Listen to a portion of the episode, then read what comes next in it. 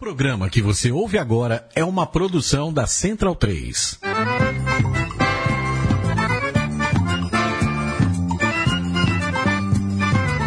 Começa agora com Gil Luiz Mendes, o seu podcast de futebol nordestino. É o Baião de Dois, aqui na Central 3. Então vai já pra sala que hoje tem Baião de Dois.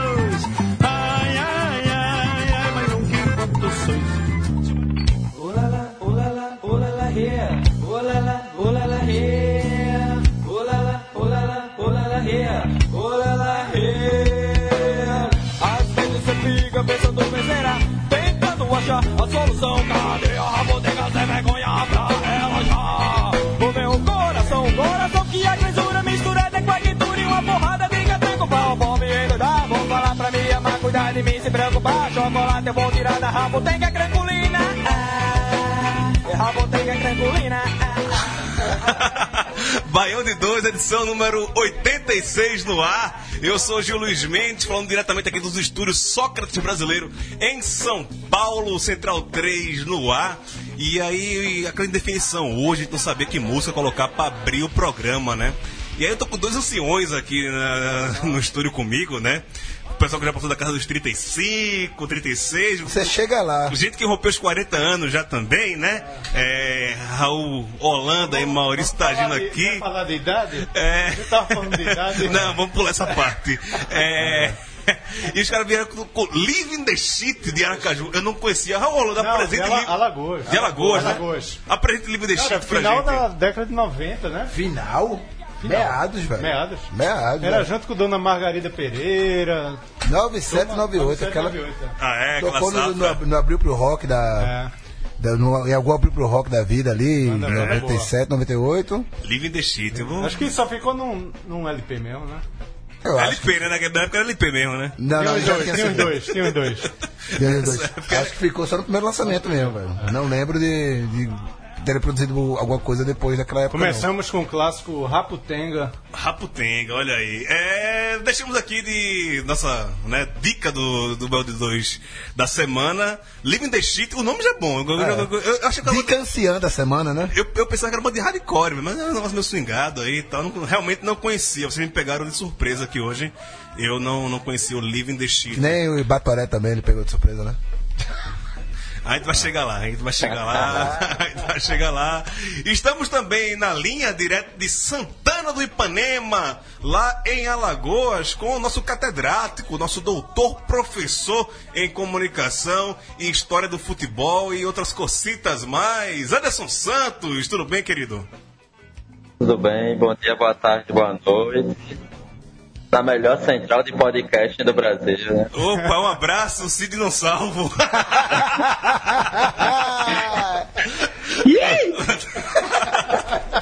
É, tá na linha também Irlan Simões, nosso delinquente intelectual, o homem de clientes, Destruidor de sonhos, desgraçado esse cara aí. de pô. clientes versus rebeldes. Fala, Irlan, tudo bom? Olá galera, boa noite. Estou na área para polemizar. Direto, Apenas. direto de Salvador. O homem tá vindo hoje com sangue no olho. Olha, eu só digo uma coisa pra você, se acalme-se, viu? Você... Se acalme não, já. Queria só fazer, fazer uma menção breve de que nesse fim de semana eu estava no extremo oeste, no velho oeste da Bahia, Ah, foi? para além do São Francisco. Foi, estava em Santa Maria da Vitória, terra da família da respectiva. Quente? Olha. meu Ela amigo, quem é. que lugar quente, mas é muito bonito. Riozão passa lá, show de bola. Vamos nessa. A famosa, ela sabe quem é. é. E hoje estamos convidados aqui, fazendo um crossover de podcast, né? Estamos com Cássio Zirpoli também na linha, ele que vai falar aqui pra gente hoje sobre o livro que ele acabou de lançar ontem. Eu tava vendo as fotos aqui no Facebook, lotou o Teatro Eva Hetz lá na Livraria Cultura em Recife. E o, eu não sei se é a orelha do livro, se é a, a quarta capa que fala, que é o livro definitivo que acaba com as polêmicas de 87. É isso mesmo, Cássio? Seja bem-vindo ao de Dois. Fala Gil. Primeiro que eu acabei de descobrir que eu sou um ancião também, né? Já passei dos 35, não sabia, mas faz parte. É, so- sobre a história definitiva, eu, a gente não usou essa expressão. É, inclusive é o nome de um de um, de um livro, de um outro livro sobre o tema, é, por, feito por outro autor. A gente, inclusive, na. A gente, digo a gente porque eu escrevi esse livro junto com o André Galindo. Sim. A gente, a, os 51 entrevistados que a gente teve durante todo esse processo, nenhuma vez a pergunta, que eu me lembre, a pergunta quem é o campeão de 87 foi feita. Porque não era o objetivo. O objetivo, o campeão de 87, a resposta já existe. A gente só queria contar como era essa história, que tem, como todo mundo já cansou de saber, inúmeros lados. Embora o final seja o mesmo. Beleza, gente vai falar bastante sobre isso. É, vamos abrir aqui o programa dando os destaques do programa de hoje.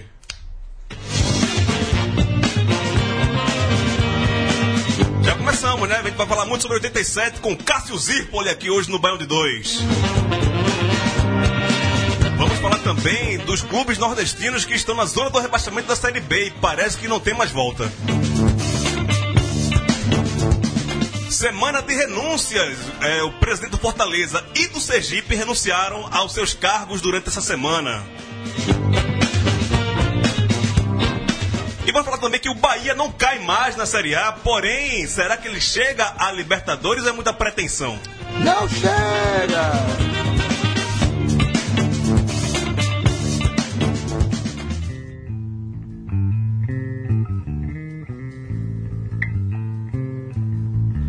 Antes de correr, vai botar mais Living the Shit, viu? Aqui no, no, no pro programa, o Yamin conseguiu aqui um álbum completo do Living the Shit. Preciso- Álbum Chama Geológico, 1995. Não, chama-se Rojão.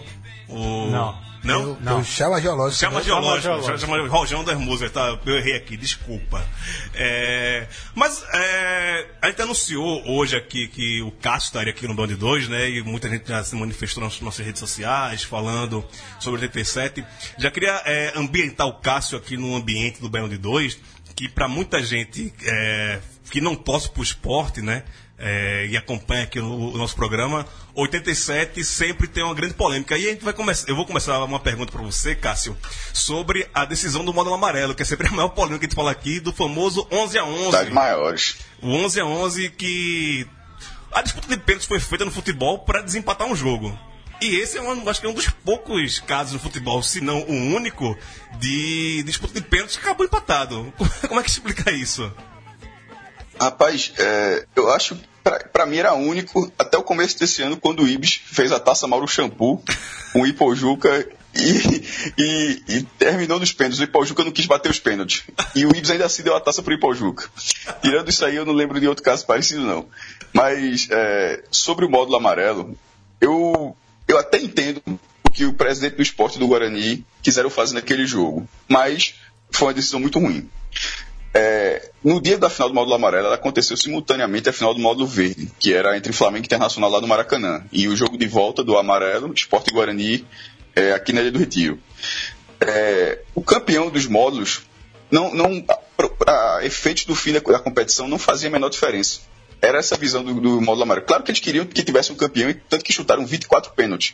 É, mas quando chegou 11 a 11 e teve essa decisão de, de parar, era para mostrar na, na visão deles de que não importava quem ganhasse aquilo, porque o, o que importava era o que estava por vir. É, as pessoas não entenderam isso. E eu acho que as pessoas também não têm que ter isso. Tanto é que, 30 anos depois, no, no livro a gente fala isso, tipo, se você pega as declarações dos dirigentes na época, do que Homero falou na época, ele já faz, é, 30 anos depois, ele já faz uma releitura. Ele diz, talvez não tenha sido realmente uma boa decisão.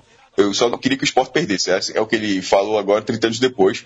Embora, é, ao fim da, da explicação dele, realmente aconteceu. Não- o, o campeão ou não do módulo amarelo não fez a menor diferença pro, pro fim da competição. Entendi. É. Tem uma. Embora, e, e detalhe, o, o 11 a 11 realmente o título foi dividido. É uma, foi uma condição dos dirigentes e, por decisão administrativa da CBF, o esporte ficou com o título pela melhor, melhor campanha. E para você ver como era o rolo de 87, essa decisão, decisão administrativa foi tomada uns 40 dias depois, faltando dois dias para o quadrangular. Porque Flamengo e Inter tentaram várias vezes brecar o quadrangular final. Eles falaram, foi um argumento até interessante. Eles falaram: ó, o regulamento que vocês estão querendo disputar exige o campeão e o vice do verde e o campeão e o vice do amarelo. Não tem campeão e vice do amarelo. Aí, Esporte e Guarani se entenderam, o Guarani abdicou do título e teve o campeão e o vice do amarelo para a composição do quadrangular. Então, é uma coisa mu- muito de improviso, né? Algo que não estava no regulamento foi feito na, naquela tarde e noite ali sobre esse 11 a 11 né? Então, E, por isso que também reforça essa crítica, principalmente o pessoal do Flamengo faz muito essa crítica, né? Sim, detalhe. é, eu- do- os dois lados errados. Não existe. É uma coisa que eu até falei, tava, fal- falei ontem na apresentação aqui no Recife.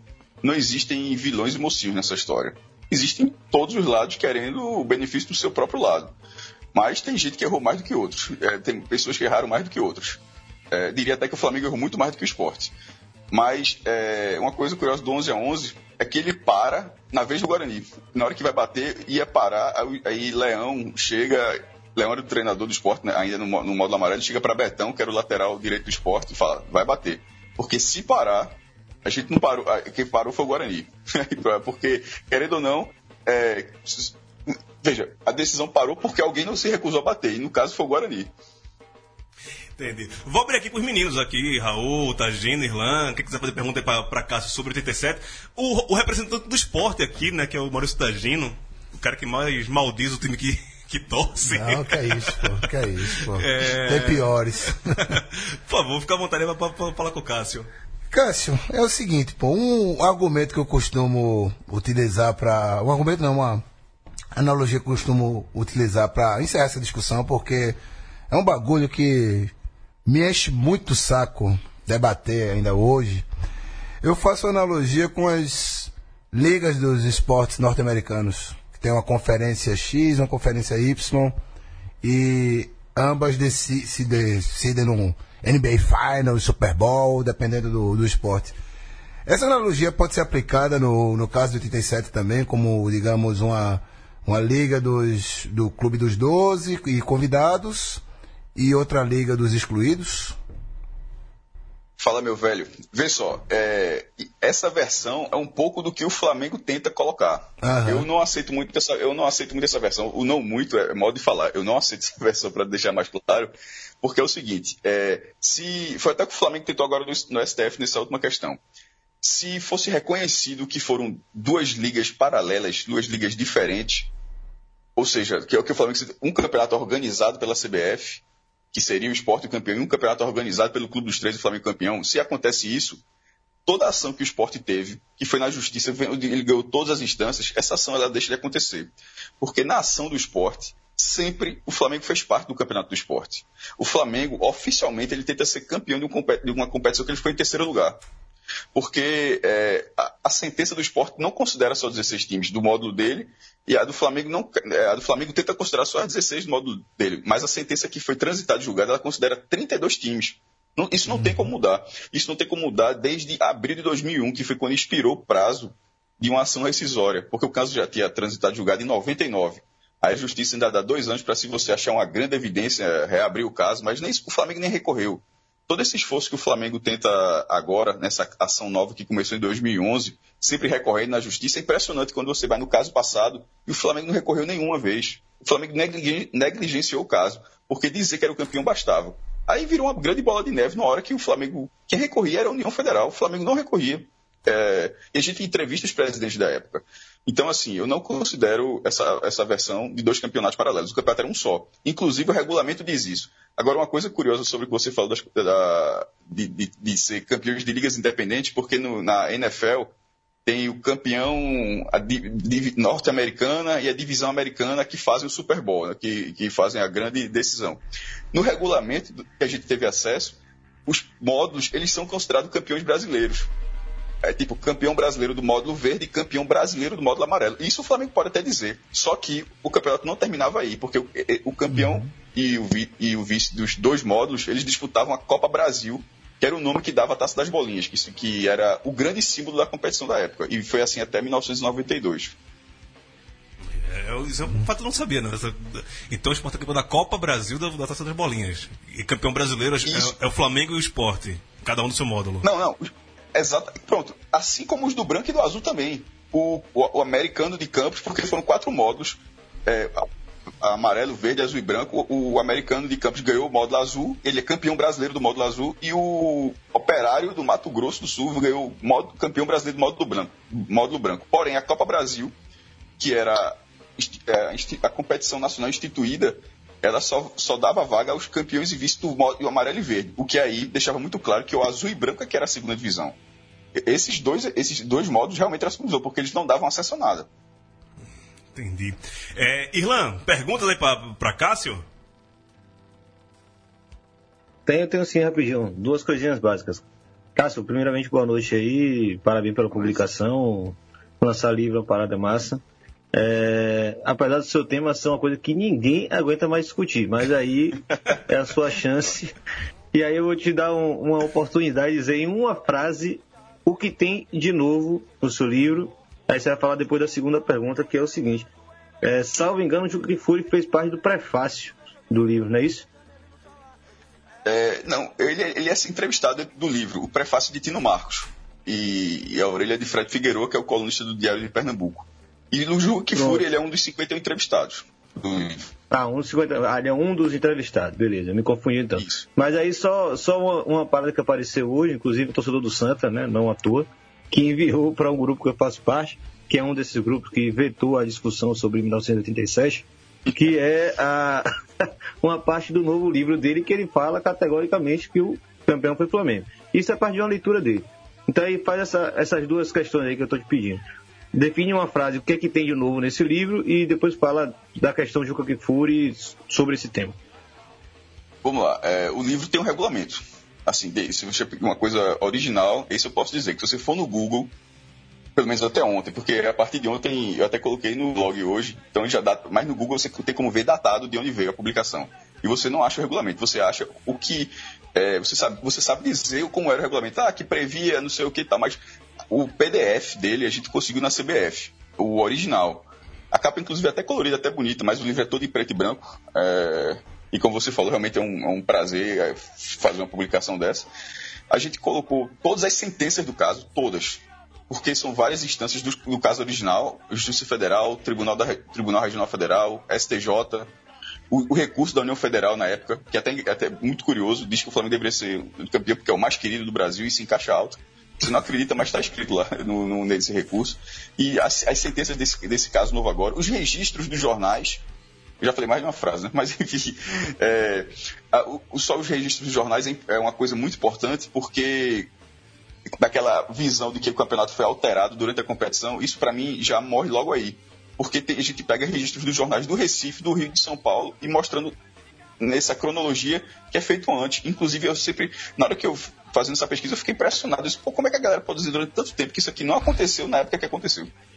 É, e sobre. Fala. Não, não, continua. Foi Ah, não. só tá indo espirrando Ah, aqui.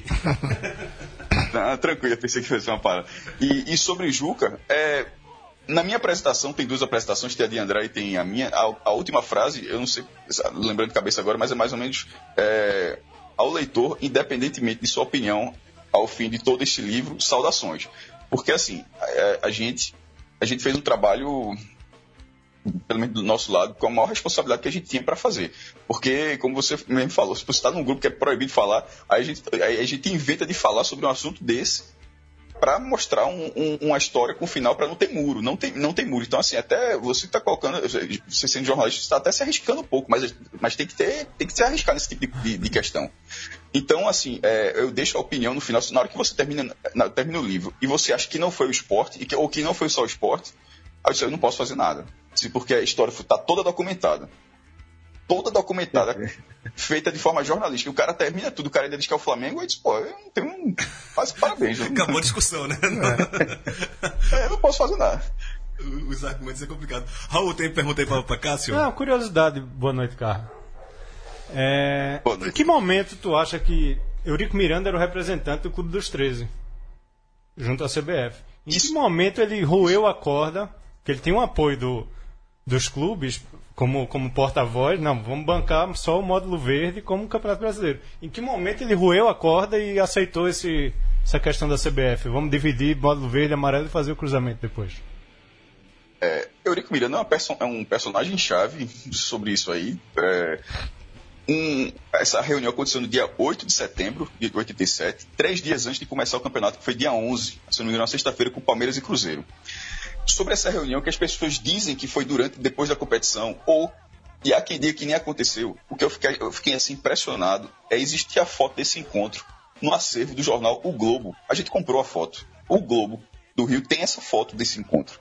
Com o, o Otávio Pinto Guimarães, que era presidente da, presidente da CBF na época, Nabia Bichedi, que é, que é o vice, o presidente da FERJ, o presidente da FPF, que, é, que era Marinho, Marinho que está preso aí da, da CBF, e o Eurico Miranda, isso lá na sede da CBF. Foram três reuniões nesse dia. Uma pela manhã na sede do América, uma tarde na sede da FERJ, que é a Federação do Rio, e uma noite, que foi a definitiva essa, que tem foto dela na sede da CBF.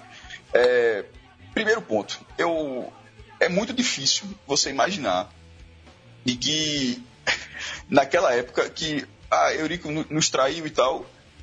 É muito, é muito fácil dizer isso. Porque aquela competição não existiria. Não, não, é, Eurico ter, ter, concordado com o quadrangular não é trair o módulo verde, não. Ele, ele, ele ter assinado, o, concordado com o quadrangular, é a concessão que ele fez, porque essa reunião foi uma reunião de concessões. A concessão do módulo amarelo foi a seguinte: não misturar os grupos. Porque naquela época não tinha, a, o, não tinha muita renda de patrocínio, não tinha renda de sócio-torcedor, não tinha renda de televisão. Isso eram coisas muito. Tanto que a Globo comprou pela primeira vez ali e comprou só uma parte do campeonato. As grandes rendas, além de venda de jogadores, era. num patamar muito menor, claro, era renda de jogo. Então era óbvio que era do interesse do, dos, dos, times do amarelo ter jogos contra Flamengo, contra Corinthians, contra São Paulo, contra Grêmio, contra Cruzeiro, contra quem quer que fosse que estivesse lá das, dos, de forças tradicionais. Mas essa, a concessão que o módulo amarelo precisou fazer foi: beleza, a gente não mistura os grupos porque o, o módulo verde já estava estabelecido pelo que eles tinham feito de forma contratual, com os, os acordos comerciais que eles tinham feito na competição, e a concessão do módulo verde foi: beleza eles, é, todo mundo é, da mesma competição. E a única coisa que fazia isso se sustentar, que os 32 times que tinham direito adquirido, isso é sempre importante falar, 32 times tinham direito de jogar a competição, não, judicialmente falando.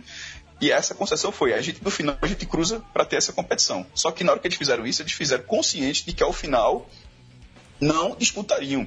Não por acaso, primeiro, falando de boca, porque se bastava para ser campeão, e segundo, de forma até legal porque o Flamengo, já em janeiro de 88, a, a competição se encerra em fevereiro, né? Em janeiro de 88, o Flamengo convocou um conselho arbitral extraordinário para discutir a validade ou não da última fase, da quarta fase, que era o quadrangular final. Dos 32 times, 29 compareceram lá na reunião, ou seja, de forma legal, o Flamengo tentou não jogar o quadrangular e a votação foi 29 a 7 para o Flamengo.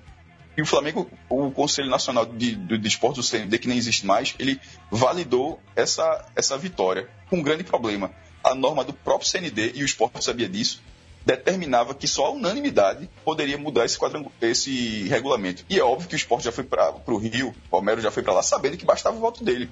Só que mesmo sabendo disso, depois o CND não aceitou a própria norma. Aí o esporte entrou, provocou a justiça comum para dizer, ó, eu estou na justiça desportiva e a justiça desportiva não está aceitando a norma interna dela mesma, que era a exigência da unanimidade. A justiça comum lê o regulamento e fala, é, realmente só com unanimidade é possível. Obrigou CND e CBF a, a cederem quanto a isso e a CBF que não foi parceira do esporte em nenhum momento, cedeu e realizou o quadrangular. Que o Flamengo tentou até o último dia não, não jogar através do eliminar, que foi derrubada um dia antes do quadrangular. Polêmica. Anderson, a tua pergunta para Cássio, por favor. Não, a, essa polêmica é histórica e é, e é curioso como, enfim, é, é, o ano que todo mundo disse que poderia ter surgido uma, uma saída da CBF, e curiosamente uma CBF ainda pior do que a que vai ser construída nos anos 90 e 2000 por Ricardo Teixeira. É, a minha pergunta vai, não sei se foi nesse sentido também um livro, mas qual é o momento que o esporte acaba se aproximando do, do Clube dos 13 para ter a negociação como, como era antes, né? Se houve ou se deu para perceber alguma coisa nesse sentido de tentar costurar via 87 uma nova história a partir de, de um acordo conjunto. Se eu não me engano, o esporte foi o único clube agora na reta final que conseguiu ainda ficar com, com um legado financeiro do Clube dos 13. Essa é uma pergunta interessante porque isso é uma parte fundamental da história e, e ela é fundamental, inclusive, para o pleito do Flamengo nessa segunda, nessa segunda ação, essa que iniciou em 2011 com a decisão administrativa decidindo os campeões, que é a entrada do esporte no Clube dos 13 em 97. O, o Clube dos 13 com esse nome Que detalhe, não era clube dos 13, seria ter sido o clube dos 12. O Bahia foi arregimentado de forma política. É, o Bahia entra depois, quase como se fosse uma sugestão do próprio Manuel Tubino, que era do CND que eu falei há pouco, como se fosse quase uma sugestão para contemplar o Nordeste. Ou seja, já na criação, já na gênese do Clube dos 13 já não teria, mas, mas o Bahia foi membro, foi membro fundador. Na época Paulo Maracajá, se eu não me engano, presidente. É, e o Clube dos 13 tem, teve duas ampliações, uma em 97, quando entraram Esporte, Goiás e Coritiba, e outra em 99 com mais quatro times, quando fechou com 20 times, até a implosão dele em 2010, 2011, aquela época ali. Quando teve a reunião em 97, em junho de 97, para o Clube dos 13, é, esses, os três que foram convidados foram convidados já para uma reunião de aceitação do, da, de, de, ingresso lá. Na época o Campeonato Brasileiro estava começando a ter uma renda maior da televisão, ter uma, renda, uma participação maior na receita da, da, dos clubes. Hoje, hoje, é, hoje é total. Hoje é, um ganha 100 milhões, outro ganha 50. Quem ganha, o esporte juntando pay-per-view com televisão ganha mais de 50 milhões. É, por aí hoje em dia, embora, embora não detalhe tanto no seu balanço fiscal. É, e na hora que o esporte estava lá em 97 nesse ingresso, Kleber Leite, que era o presidente do Flamengo, pediu a palavra. Isso é engraçado porque tem a ata do Clube dos Três e está no livro. Tem, assim, é o que eu falo, não é um livro sobre o título do esporte 87, é um livro sobre o campeonato de 87 que é vencido pelo esporte. Tem, tem aquela capa de obra de figurinhas, tem a ata do Clube tem coisas que depõem contra e a favor. E nessa ata, o presidente do Flamengo pede a palavra e diz que só volta porque o Clube dos Três precisava da unanimidade naquela votação unanimidade dos três, obviamente, que era o que fazia parte, para que tivesse novos filiados. E que só votaria se o esporte concordasse em dividir o campeonato. O campeonato, naquela, naquele momento, ele já tinha sido de, decidido na Justiça Comum, na primeira instância, em 94, e seria decidido naquele ano, na segunda instância, que seria no Tribunal Regional Federal, ou seja, estava correndo a justiça. Naquele momento, o esporte era é, representado por Luciano Bivar, que era o seu presidente. É, Bivar, que era vice-executivo em 87, naquele momento era o presidente do clube, disse que não se, isso não foi falado em nenhum momento, que não poderia se sujeitar, está escrito na ata, ou seja, a ata detalhando toda essa discussão, que não poderia se sujeitar àquilo e que só poderia dar qualquer posição depois de falar com seus pares. Aí a ata tem um grande problema, a ata não diz o que aconteceu. A ata só fala que, após a palavra dos dois dirigentes, foi votado a entrada do esporte. Não falou nem, a, nem, nem que o Flamengo cedeu, e nem que o esporte ouviu seus pais, que não, porque diz que não poderia ouvir seus pais naquele momento, ou seja, não, o esporte não ouviu ninguém durante a reunião. Aí, aí, o texto já segue, já com a entrada de esporte, é, Coritiba e, e, Goiás, aprovados com unanimidade. Aí e, o envio com e o envio com apoio unânime também, mas que não era de todo mundo, obviamente que eles não tinham entrado para o Clube dos 13. Dez anos depois, aí quando chega aquele momento, Kleber Leite pediu aquela ata para a CBF para que aquilo virasse um pleito. Só que, segundo ele, no livro, ele não conseguiu essa ata. Ele disse que ele não conseguiu pedir insistentemente, não conseguiu essa ata, é o que ele fala. E dez anos depois, quando o São Paulo ganha o Campeonato Brasileiro de 2007, quando ele se torna pentacampeão, ganhou em 2006, 2007, naquele momento, e volta a história da Taça das Bolinhas, porque o pentacampeão, a Taça das Bolinhas tinha um regulamento que era ganhar três vezes para ficar em posse definitiva, ficar três vezes seguidas ou cinco alternadas. Embora ela não tivesse mais em disputa desde 92, justamente por causa da questão judicial, ela ficou parada, entrou um, um troféu, o, Flamengo, o São Paulo pediu o troféu e a CBF deu. E o Flamengo reabriu o caso dessa ata, aí só 10 anos depois que Fábio Koff vai descobrir, segundo ele, que a ata não tinha chegado nem na CBF. Irmão, aí é uma, é uma zorra muito grande. E com posse dessa ata, mandou para a CBF em 2011 para que essa ata fosse determinante para a divisão. Só que o que eu digo desde sempre é essa ata ela é dúbia ela não é definitiva, mas para o Flamengo eu acho sim válido que ele apresentasse essa ata para dividir. Porém, já não tinha mais espaço judicial para fazer isso. Essa ata ela teria sido importante até 2001. Passou 2001, não, ela, esse documento não faz mais sentido mesmo ele sendo discutível, o que é o que eu acho, ele é discutível, ele não é definitivo. E o Flamengo o, o, não recorreu enquanto o caso estava. O Flamengo estava, ou seja, o Flamengo estava mais querendo fazer uma costura política, que era do Clube dos 13, do que simplesmente pegar aquela ata e levar aquela ata para a sentença da justiça comum que estava rolando. O Flamengo não fez isso. Um negócio assim inacreditável. Até, e passo, na, hora que, na hora que virou é, transitado julgado, não tem mais o que fazer. É, isso aqui é rolo muito grande. É rolo. É, e a- a- é eu tô falando muito aqui, isso é só um pedaço. Não, então, a- até o Cássio falando aqui pra, pra entender, é muita minúcia, é muito detalhado. E eu até parabenizo aí o André Galindo e, e o Cássio, porque é um livro de jornalismo investigativo. de Você Sim. pegar documento, de ir atrás, pegar dado por dado, falar com 51 fontes, aí foi o que ele falou. É, é, é muita coisa. Eu tenho até que liberar o Cássio, já que começou a rodada da Série B, ele vai ter que acompanhar até porque o... Ele tá de férias, mas Mas, mas tá tranquilo, nem, nem liguei a TV. Tá, tá, tá, tá, tá meso de férias, né, Cássio? Não tá pegando. Não. Só uma últimas perguntinhas aqui que eu queria te fazer, Cássio. É, porque esse ano também, até no início do ano, foi até muito comentado de um crowdfund do pessoal do Flamengo fazendo um livro sobre 87, né? Vai tá batendo uma- aquela efeméride, né, 30 anos do, do caso 87. E. o- a motivação de vocês de fazer esse livro, eu sei que você já no seu blog há, há muito tempo sempre levanta alguma coisa sobre 87, sempre tem muita polêmica, mas quando é que foi que juntou tu e Galindo e falou, agora a gente vai parar e fazer esse livro? Velho, Galindo, é, a ideia original de Galindo. Ele começou em 2007. 2007. Ele começou, segundo ele mesmo fala, um registro do acervo do Jornal do Comércio, que, é que ele tinha bastante. Aí ele queria um, um- um parceiro para fazer essa obra, para dar conta, porque é muita, era muita coisa. Aí inicialmente ele falou com o Fred Figueiredo, que, que acabou fazendo a orelha, e Fred disse, cara, meu irmão, ele me indicou. E por mais que eu conhecesse Galindo, o Fred fez esse meio campo, e isso lá para 2009, 2010 teve essa conversa, mas em 2011 a gente começou a fazer o livro, ou seja, trocar e-mail. Isso ele já estava no Rio. É até curioso, a gente tá gravando esse programa aqui de Skype, o livro foi produzido do jeito que a gente tá fazendo aqui. Um- cada um em um canto. A gente se encontrou pouquíssimas vezes para trocar uma ideia e jogo muito rápido. O livro foi, o livro foi escrito com um, um- um no Rio, outro no Recife, e trocando e-mail para cima e para baixo. Aí desde 2011. Só que ele na Globo, no Diário de Pernambuco, é, eu ainda tem o blog, como você falou, ainda tem o podcast. Meu Deus do céu, para arrumar tempo era muito difícil. Então fazia numa brecha, foi- a gente foi se arrastando, arrastando. Tanto que quando chegou em 2011 o caso reabriu, disse, é óbvio que seria mais um capítulo, e foi mais um capítulo, e foi, e foi andando, aí já estava uns 70%, 80% do livro. Quando chegou 2017, a gente, ó, é o que você falou, Ana, disse, ó, é 30 anos. Tem, tem uns, uns ganchos assim que você não pode ignorar. Disse, a gente não pode ignorar que vai fazer 30 anos. E tem até uma preocupação se o STF responderia esse ano, porque o STF tem aquela coisa. O cara pede vista, no processo é muito engraçado. O cara pede vista, o negócio só volta a ser discutido oito meses. Aí quando reabre o caso, o primeiro que olha fala, opa, eu também quero vista, para de novo.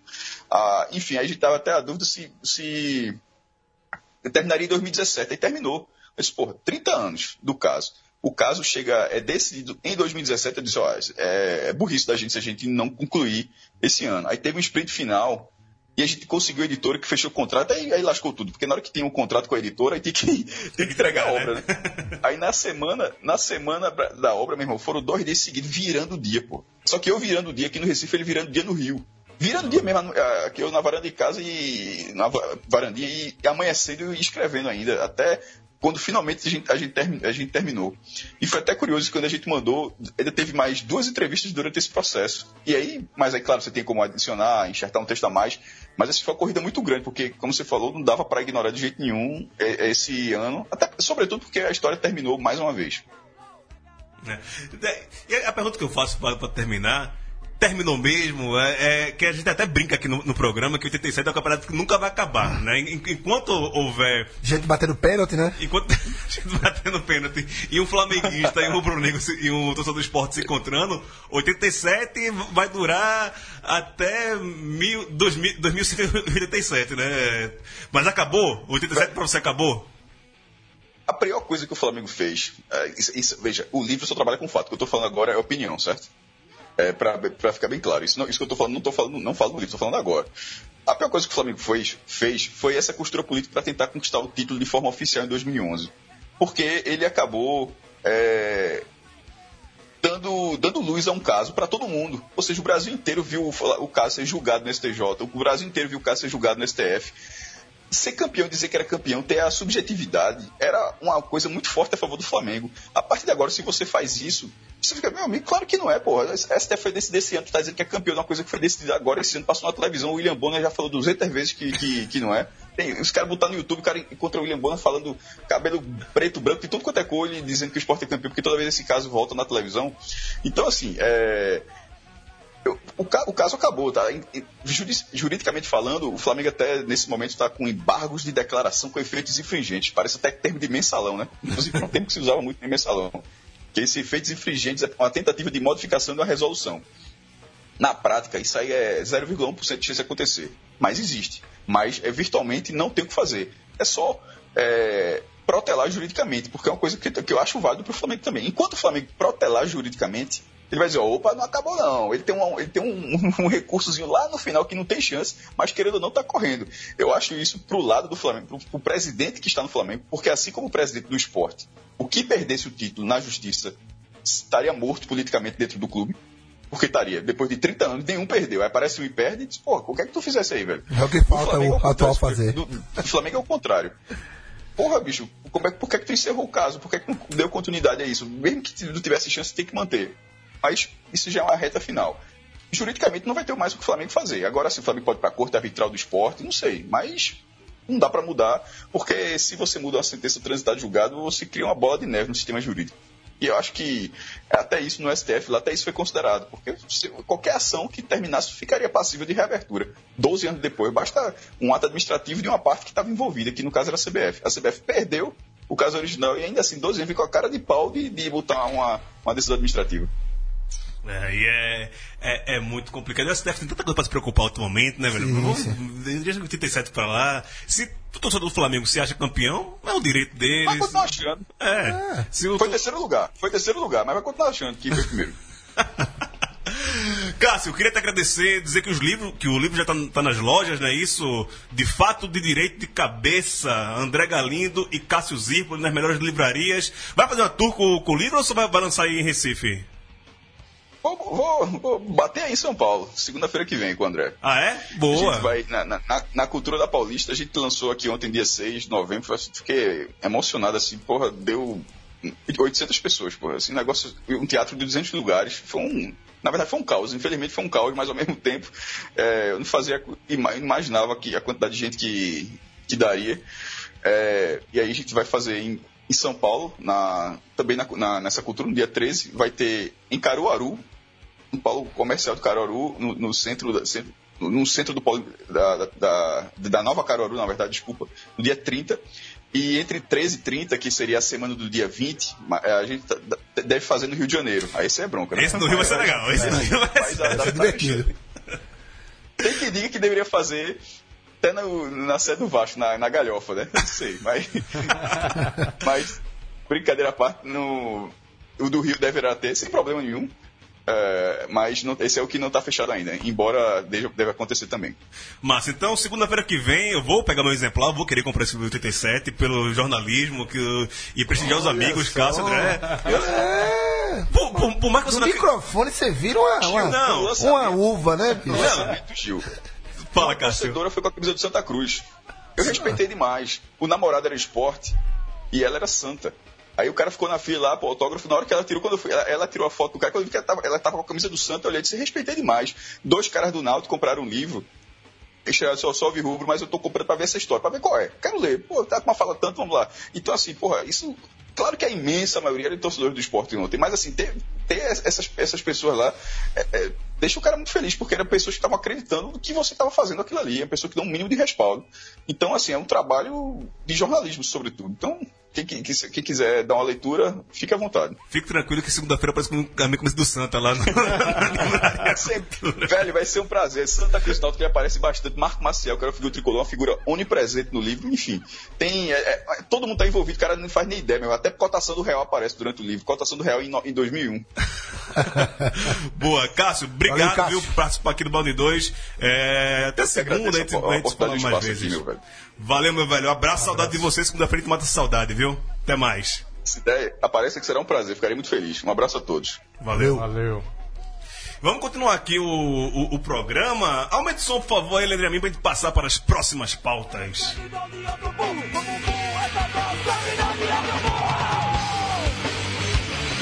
Tô gostando, viu? Tô, tô gostando, tô gostando, tô gostando. É, é legalzinho. É... Bem, Irlan Simões, 87 nunca mais.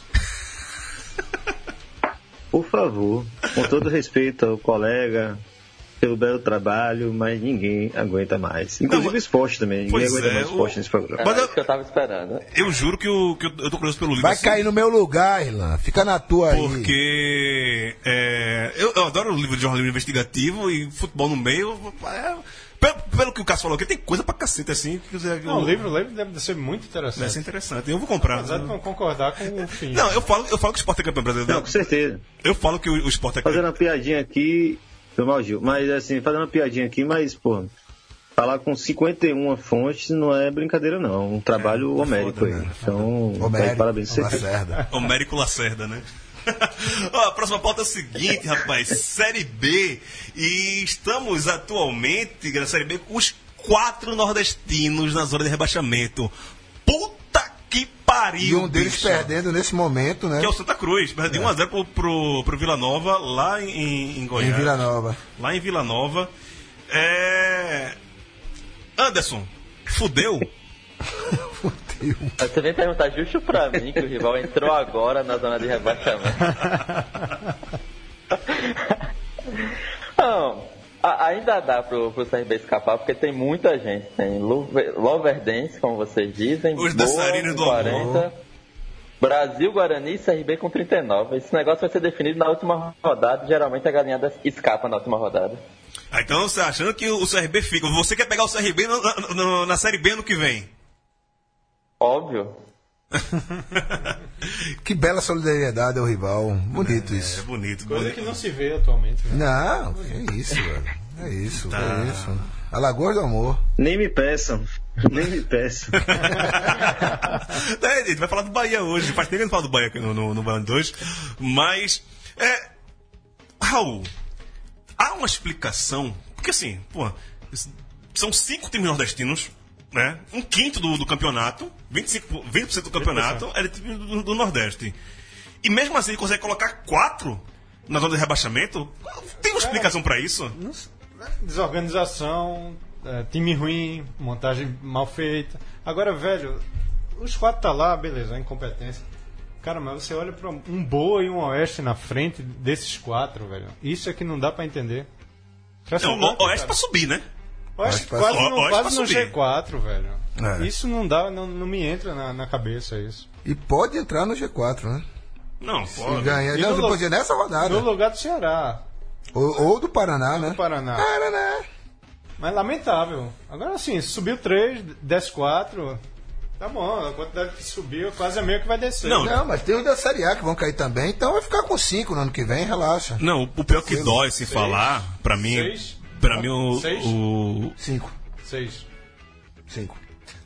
pra, pra mim, o que dói falar é que, tipo, já caiu ABC Náutico e Santa, né? Por mim, eu. eu, eu, Cara, eu, eu, fechou joguei- o caixão já, velho. eu joguei a toalha. Eu, joguei, joguei a toalha. Depois, do, depois de sábado. Não, depois de sábado não, desde o Luverdense. Não, mas sábado- Empatou em casa com o Luverdense, velho. Sábado, sábado eu não tenho esperança. Não. Velho, olha, eu peguei uma raiva do. do Rapaz. eu peguei uma raiva do Luverdense. Empatou com o Santa. O cara jogou ontem com a camisa 231, meu amigo. 231 era a camisa do cidadão Problema no dele. jogo. E daí? Peraí, porra, me respeita. Jogador do Santos joga com 99, 97, Mas, mas 98. três dígitos Tem um sem limite, ser porra. 100 é fogo, Tem um velho. limite, porra. Três Tem um limite, dígitos pelo amor de Deus. Ridículo tanto quanto. Tem um limite, tem um limite, pelo amor de Deus. Agora, velho. falar do Santa Cruz. 18 jogos, 19 com esse hoje. Uma vitória. Uma vitória nos últimos 19 jogos. É um turno inteiro, velho, sem ganhar.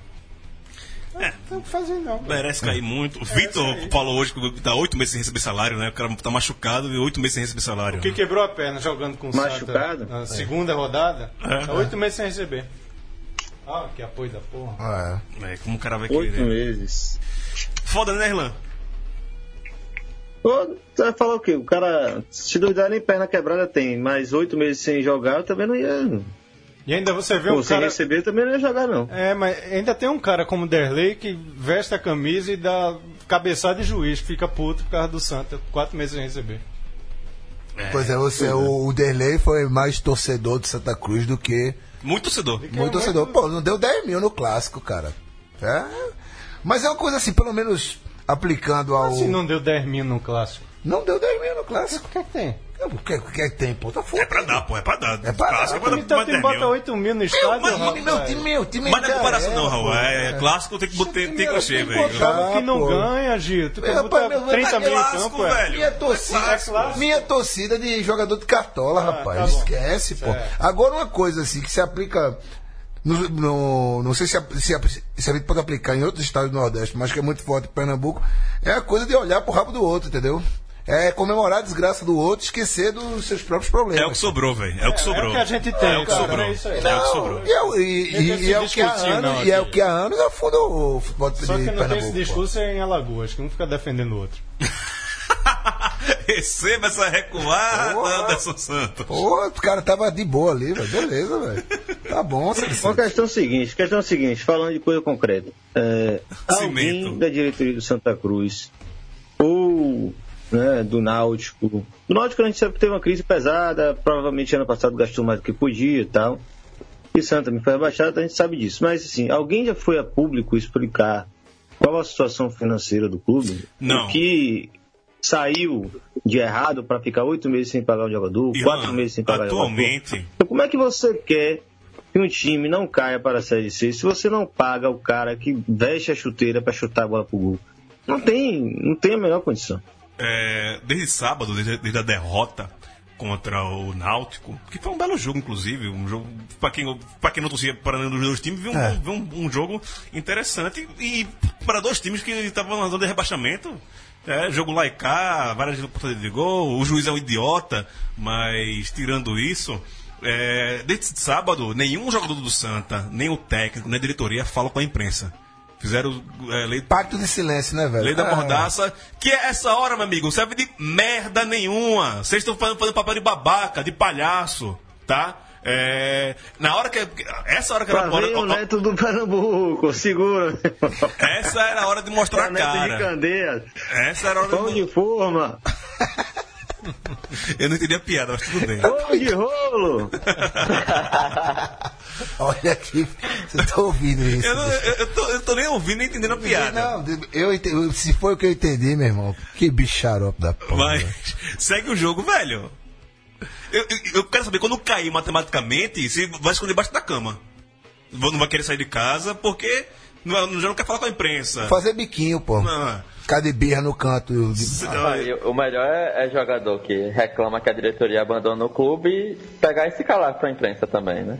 Essa era de jogar mais no ventilador, velho, né? A Não. merda já tá no ventilador, Gil. E, e- vai fazer o que agora? Vai, vai chorar na cama que, que é lugar nada, quente? Tá na minha, velho. Vou fazer, não fazer nada. Fazer, falar o quê? Todo mundo já sabe, velho. Vou falar o quê? Sejam, mas essa atitude. Não concordo. Mas o único que salva é o CRB, né? Salva? Tem chance, tem chance. Tem neto, né, velho? Tem neto, pô. É, vai. Espero, espero que salve. Por torcida não, mas tem chance. Tá empatado o número de pontos com o Guarani. Guarani que joga hoje com o Ceará. Lá no. Castelão, né? Boa- O bom é que o Boa tá perdendo o Criciúma. Não vamos falar de Ceará não, pra não zicar. Zicamos o Ceará, né, velho? É, deixa eu falar. O América Mineiro, nesse momento, tá vencendo o ABC e tá empatado o número de pontos com o Internacional. Daniel Cassol, foi do Daniel Cassol que tu colocou. O Daniel Cassol, que é o, o editor do ponteiro esquerdo e torcedor do Internacional, que não sei se foi ele, se foi outra, outra pessoa que eu vi no Twitter, é, dizendo que corre o risco do Internacional não subir. Se ele pegar aqui Não os- subir? Não subir. Não, né? Pegar o número de jogos que faltam e o número de pontos, Paraná com isso 56, é- Vila Nova com é. 55. Assim, América Serra Paraná teriam, e Vila Nova teriam que voar né, nesse outro. E o Internacional se lascar Não, não muito. existe essa possibilidade. Matematicamente existe. Não existe essa possibilidade. Eu também acho que não existe, não, mas. a Mas, Rapaz, mas, os, não despreze a matemática. mas os caras já, já começaram a ficar com medo. Ó, os caras É. já começaram Não, a há ficar quatro, com medo. faltando quatro jogos, o nego tá, Né? tá com medo ainda, pô. Já vi, é, enfim. Não, mas é 63 pontos. 64 sobe, pô. O empate sobe, porra. Pelo amor de Deus, não, não, não é. Lembre-se do São Caetano que, com, que não subiu com quase 70 pontos. Em 2012, acho. Bora, bora. Vamos. É. Vamos adiantar aqui o programa, porque Adiante, hoje, porra. hoje a gente começou um pouquinho atrasado e teremos daqui a pouco Cláudia Raia nos estúdios Sócrates Brasileiro no Thunder Rádio Show. Daqui a pouco chega por aí e é, comentários para fora do ar sobre essa participação aqui hoje no Thunder Rádio Show. Falar o seguinte, aumenta o som, por favor, Leandro e a mim, a gente passa aqui de pauta.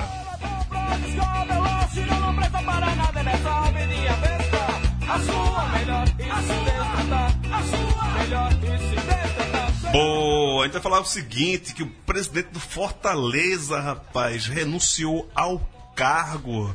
Foi ontem, né? Segunda-feira que ele renunciou ao cargo, não é isso? Quem mandou botar aquela nota lá, pô?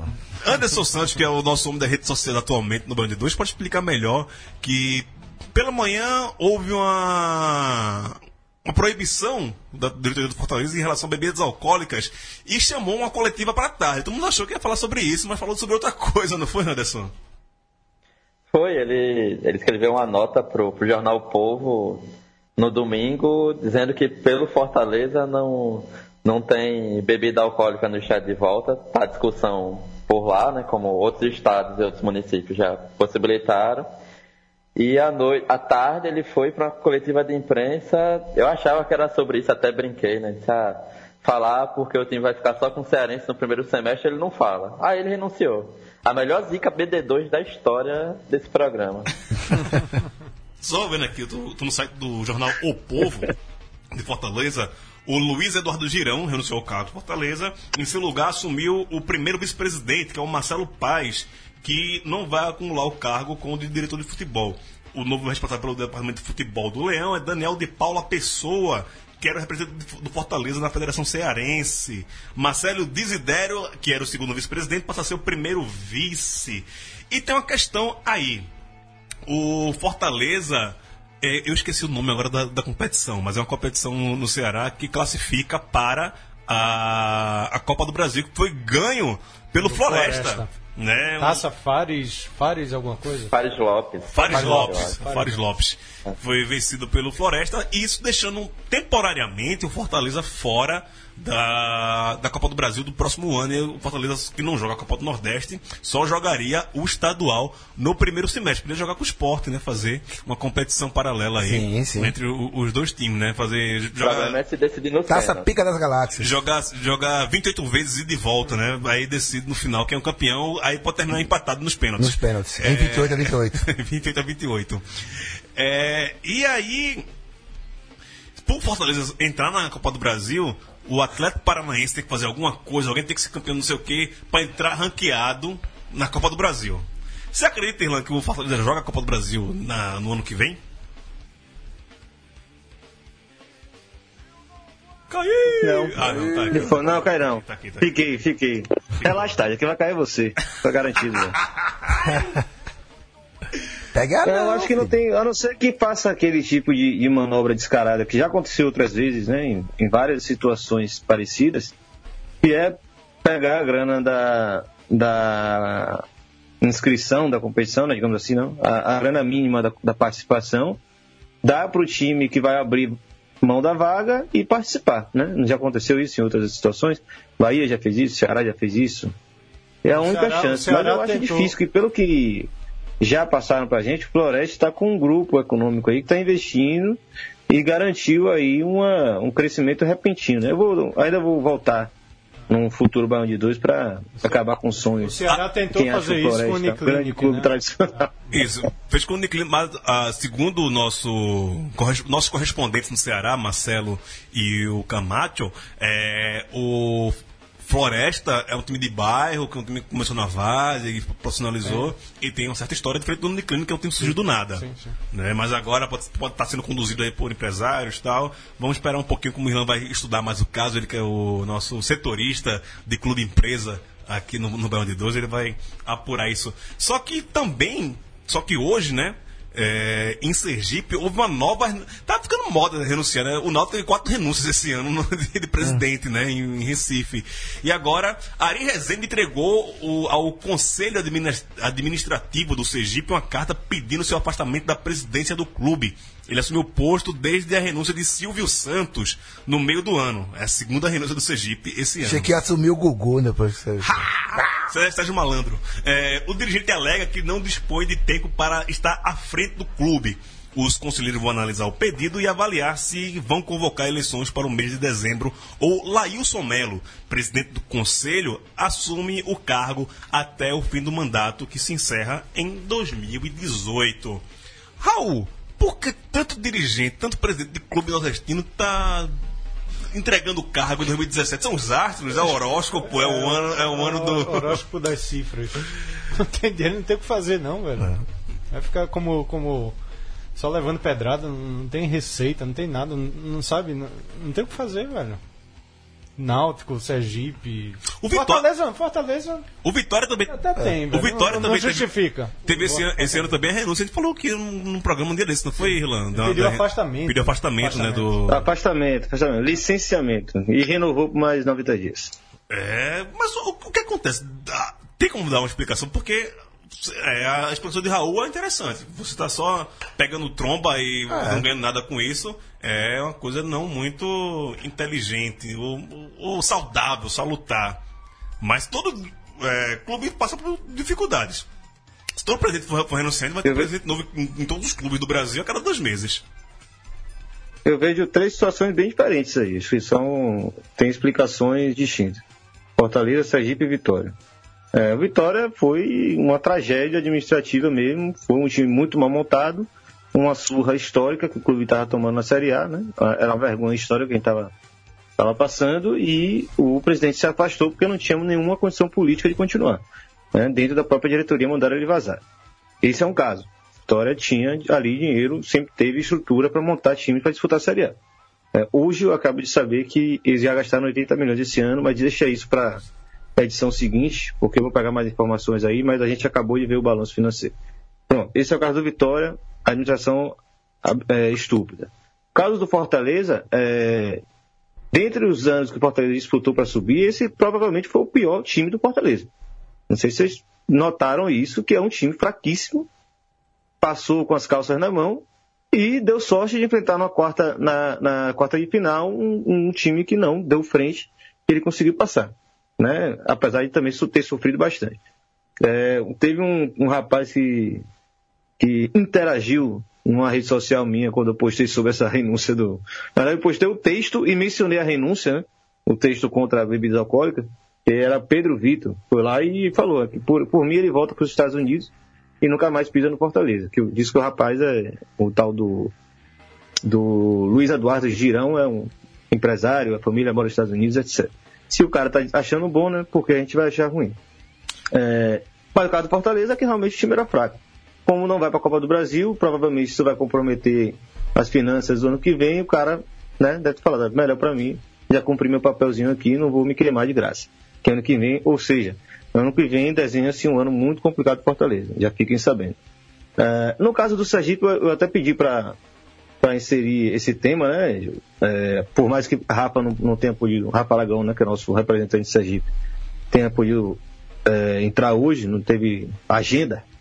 É, o caso do Sergipe, como eu também trabalhei lá e vi de perto a situação dos clubes locais, é simples. É, são clubes que não têm a menor independência é, financeira, administrativa, nada, política, nada. É, vive é, eternamente de grandes patronos que vão se apoderar do clube, vão derramar dinheiro próprio ou dinheiro de aliados políticos e viver ali, se perpetuar até o momento que vai dizer que não vale mais a pena. É, antes de ficar 10 anos sem ganhar estadual, o presidente de eterno do Sergipe, o tal do Motinha, conseguiu fazer que parte do estádio, o João Mora, que é o estádio do Sergipe, é, que é imenso, virasse um posto da propriedade dele. É uma coisa surreal se você pensar em qualquer lugar que tem um mínimo de moralidade. E um o último presidente que ganhou alguma coisa no Sergipe foi Reinaldo Moura. Ele passou o ano de 2013, ganhou o Sergipano também com as calças na mão, com gol irregular, cheio de, de coisas estranhas, porque ele queria disputar a eleição em 2014. Fracassou, largou a presidência do clube, o clube ficou isso aí que está até hoje. Então, ano que vem, mais uma vez, não tem ninguém para assumir e o Sergipe vai se perpetuando né, como um, um brinquedinho de algum coronel, de algum grande nome político que vai lá se apro- aproveitar do tamanho da sua torcida. E é isso aí. É isso. Antes de terminar aqui o programa, já está em cima da hora. A gente não vai conseguir falar do Bahia, que a gente vai falar hoje. Só deixar um abraço aqui para todo mundo que participou no Facebook aqui da live. É, Lucas Santos, o Cleverton também. É, quem mais? O Marcos Vinícius mandou aqui. O Jones Ross sempre mandando saudações para Maurício Tagino. Rodrigo Gomes e o Li- Lineu Seiro. É, a gente abriu hoje espaço para um, um queridíssimo cara que faz o acervo da bola, que é o Leandro Paulo, né? Aquele lá de Caruaru, dentista. E ele sempre é o cara, é um Ezequiel Pierre da vida que fica pesquisando sobre futebol alternativo. E ele pediu para um espaço aqui pra gente falar sobre a segunda divisão do Alagoano, que teve prefeito de cidade vestindo a camisa 10 e entrando em campo. Solta aí, Leandro Paulo, falando pra gente sobre a segunda divisão do campeonato alagoano. Na última rodada, um time de uma cidade belíssima, o Penedense, o clube mais antigo de Alagoas, jogou e venceu por 7 a 0 o Agrimac, que é um dos clubes itinerários de, itinerantes de Alagoas. Aí ficou aguardando a decisão da, da última rodada, a qual o Penedense iria folgar. Só que infelizmente o Dimensão Saúde, que é outro time itinerante, já foi de Paulo Jacinto, Anadia e agora está em Palmeiras dos Índios, conseguiu vencer o Ipanema, que inclusive o Ipanema, estádio fica ao lado do cemitério, é o Chacarita de Alagoas. Aí o Dimensão Saúde conseguiu é, o título e vai disputar pela primeira vez o Campeonato Alagoano da primeira divisão. Só, só que essa vitória do Penedense com o Agrimac teve um fato bem pitoresco. O Agrimac fez uma parceria com a prefeitura de Japaratinga, uma belíssima cidade no litoral de Alagoas. E dentre uma dessas cláusulas do acordo, o prefeito de Japaratinga foi inscrito no, no, no Agrimac para jogar a segunda divisão. No último jogo, o Penedense tem uma torcida fanática, lotou o estádio, Alfredo Leai, lá em Penedo, e toda vez que o prefeito tocava na bola, todo mundo batia palma ou vaiava, porque ele era tão ruim, tão ruim que a torcida do Penedense estava torcendo para ele. Tanto é que todo mundo gritou, fica, fica, e quando ele voltou para o segundo tempo, a torcida do Penedense foi ao delírio. Acho que foi a, o caso mais recente na política brasileira de unanimidade quanto a um político, porque todo. Valeu, Leandro Paulo. Só, além da história maravilhosa do, do, do prefeito de Aparatinga jogando no, no, no Agrimac, é, Agrimac. é o nome, é o nome dos times. O Agrimac, né? Máquinas agrícolas deve ser, o Agrimac. E o Dimensão Saúde. Puta merda, velho. Dimensão Saúde e Agrimac. Anderson, a sua terra é maravilhosa. Um abraço. Obrigado por participar aqui hoje com a gente, viu? Valeu, Dimensão Saúde que jogou sem ter o que comer no Alagoano 2004.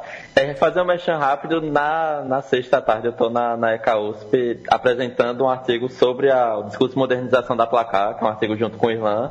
Então quem puder aparecer por lá. Sexta-feira aqui em são Paulo. Convidados. Vamos tomar essa. Vamos tomar essa junto. Isso, isso. Boa. Irlan Simões, obrigado sempre. E 87 acabou? Interrogação. Não responderei. Deixo para quem tem saco para isso. Eu só queria deixar um deixar um abração para todos os habitantes da beira do São Francisco. O Penedense é um clube histórico que nasceu Não, para curtir o São Francisco, né? Então achei sensacional e um dos grandes clubes dessa região maravilhosa do mundo é o próprio A, né? O América de Próprio A também, que é um clube bem antigo, então a história do futebol nordestino passa por ali também. Valeu, abração, até mais. Raul, valeu. Até a próxima. Valeu, Gil. Ainda bem que tá terminando agora que Maurício tá agoniado vai pro show do Coldplay daqui a pouco. Teu cu. Abraço, Maurício Tagino. Um abraço e deixar aqui um abraço. Você lembrou do Ezequiel PR, nós ficamos de mandar um grande abraço na semana passada para ele, então mandamos. Hoje ele vai entender porquê, né? Passando por um momento de, de grande perda e dor, Perdidor. né? O pai dele que faleceu, Faleceu. na semana passada. Grandão, a gente te ama. Vice, beijo. Até semana que vem. Calma aí que tem um recado aí pro Irlan também. É, terminei de ler teu livro, meu bicho. Tristeza da porra. Um abraço. Tchau, semana que vem.